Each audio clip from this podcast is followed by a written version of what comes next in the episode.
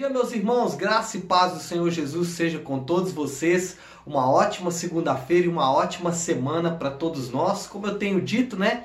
Estamos ainda no confinamento dos homens, mas na liberdade do espírito. Nunca foi tão importante um abraço. Estamos com vontade desse abraço. Amados, segunda-feira é sempre dia que eu reservo para fazer um resumo do que falamos ontem no culto, né, na nossa pregação. Ontem não tivemos culto efetivamente, não como igreja, né? A gente faz os nossos cultos domésticos, mas ontem a gente pregou a palavra de Deus dando sequência à exposição do Evangelho de Marcos. Ontem falamos do capítulo de número 6, a partir do versículo 7, onde Jesus envia, comissiona os seus discípulos para dar sequência à sua missão aqui na terra. Jesus empodera é, e envia, chamando, enviando e ensinando aqueles homens como eles deveriam portar na expansão da missão de Jesus aqui na terra. E o que nós vimos ontem, praticamente, abordamos três assuntos, né? dividimos a exposição do texto ontem em três assuntos que a gente percebe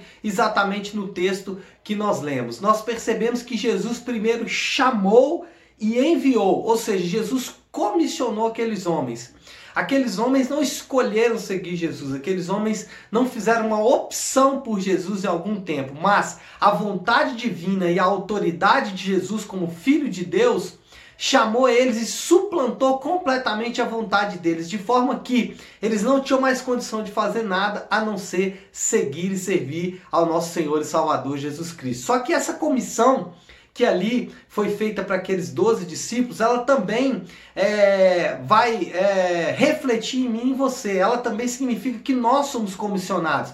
Não como eles foram naquele momento, mas nós também recebemos da parte do Senhor Jesus um chamamento e também um envio, uma comissão. Ide por todo mundo e pregai o evangelho a toda criatura. Essa é uma comissão que ainda está sobre nós. Nós precisamos entender que nós também fomos chamados para ser resposta para essa geração. Fomos chamados para ser resposta para nossa família, para nossa casa e para aqueles que estão próximos de nós. Além disso, Jesus ordenou, ou seja, ele trouxe o método pelo qual aqueles homens deveriam é, exercer aquele chamado, exercer aquela comissão. Eles deveriam exercer de dois em dois e deveriam também é, não levar absolutamente bagagem nenhuma, não deveriam levar nada que pudesse supri-los durante aquela viagem. Aqui eu aprendo duas coisas.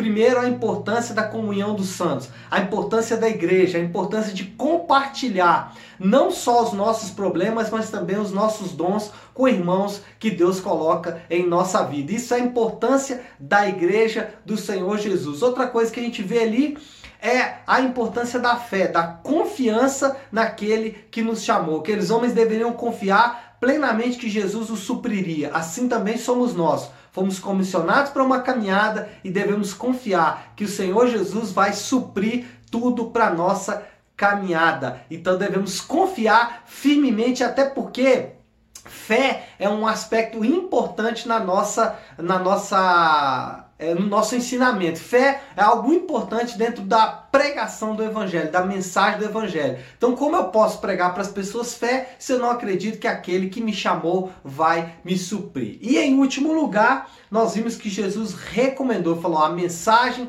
deve ser dessa forma. E nós vimos três aspectos de como deve ser a mensagem. Primeiro, ela deve falar de arrependimento, e essa palavra parece que nos persegue, né? Todos os capítulos da Bíblia que a gente abre tem alguma coisa sobre arrependimento. Irmãos, fica a pergunta, né? Será que esse é um assunto importante nas Escrituras? Será que esse é um assunto importante na vida cristã, já que ele se repete com tanta frequência? Sim, é um assunto muito importante porque arrependimento é a porta de entrada para o reino dos céus. Arrependimento é a porta de entrada para a salvação, para aquilo que nós estamos é, obtendo em Cristo. Portanto, sem arrependimento, literalmente não há como entrar no reino dos céus. Então, a mensagem deve ser marcada por, por essa mensagem, por esse, é, por, pelo arrependimento, que é tão somente uma mudança de vida. Em segundo lugar, a mensagem levava cura para aquelas pessoas. E aí nós aprendemos que o evangelho, ele alcança o homem em todo o ser integral, corpo, alma e espírito. Ele cura o espírito, ele cura a alma, mas também cura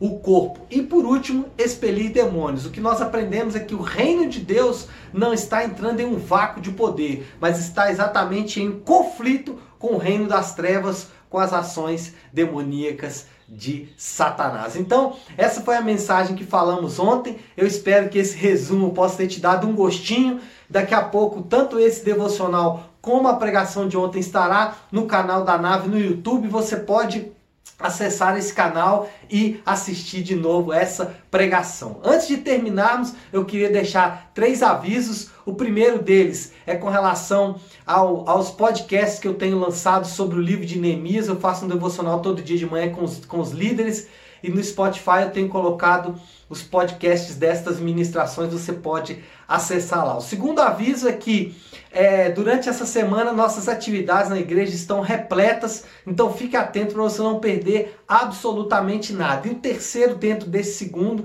é que na quinta-feira nós começamos um novo curso na Escola de Crescimento em defesa da Bíblia. Simplesmente você não pode perder, porque nós vamos falar o que a Bíblia representa para a fé cristã, principalmente para a fé saudável, tá bom? Dito isso, fiquem com Deus e uma ótima semana para todos nós.